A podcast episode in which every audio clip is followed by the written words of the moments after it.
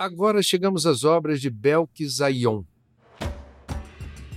Ela nasceu em 1967 em Havana, Cuba, onde faleceu aos 32 anos.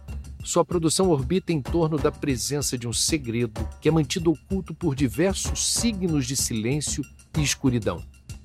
Ela estudou no Instituto Superior de Arte de Havana entre 1986 e 91 onde se familiarizou com a calcografia, uma técnica de gravura em que a matriz de impressão resulta da colagem de diversos materiais sobre um suporte rígido.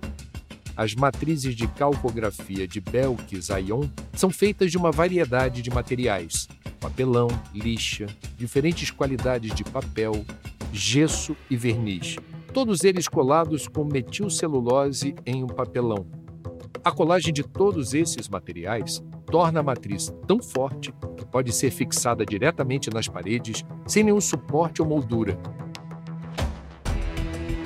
Ainda na faculdade, ela também pesquisou a sociedade secreta afro-cubana Abacuá, que influenciou profundamente sua produção.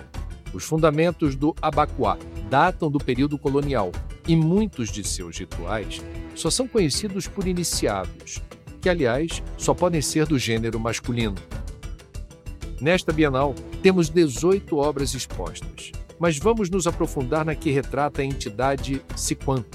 A obra tem 2 metros de altura por 1,40 metro e 40 de largura. Belkis Ayon interessou-se pelo modo como essa entidade, recorrente em sua produção, condensa noções de sacrifício, tabu, segredo e traição. A matriz de calcografia de que falamos aqui foi feita em 1991 e tem diversos dos recursos que a artista associa a essa mitologia em geral e a essa personagem em particular. Na obra, Siquan é representada sentada em um trono preto. Sua cabeça, num tom de cinza um pouco mais claro que o do trono, não tem cabelos. Seus grandes olhos amendoados estão muito abertos e são a única marca expressiva em seu rosto, que não tem boca, nariz ou orelhas. A pele do seu corpo tem o que parecem ser escamas avermelhadas nos ombros e nas pernas, enquanto seus braços e tronco têm uma coloração vinho. Ela está com as duas mãos nas coxas e em uma parte acinzentada de sua barriga há um pequeno peixe branco uma serpente branca sem nenhum detalhe se apoia no encosto da poltrona e no ombro de Siquan. A paisagem ao fundo do trono tem uma coloração marrom clara e nela se vêem grafismos na forma da letra W, que remetem às águas de um rio. Sobre toda a imagem há um arco adornado da mesma cor marrom clara do fundo e nele há um peixe branco com escamas. Muitas são as versões da história de Siquan. Ela sempre começa sendo apresentada como uma princesa que, ao buscar água no rio, inadvertidamente capturou Tanzé, peixe encantado que garantia a prosperidade de seu povo.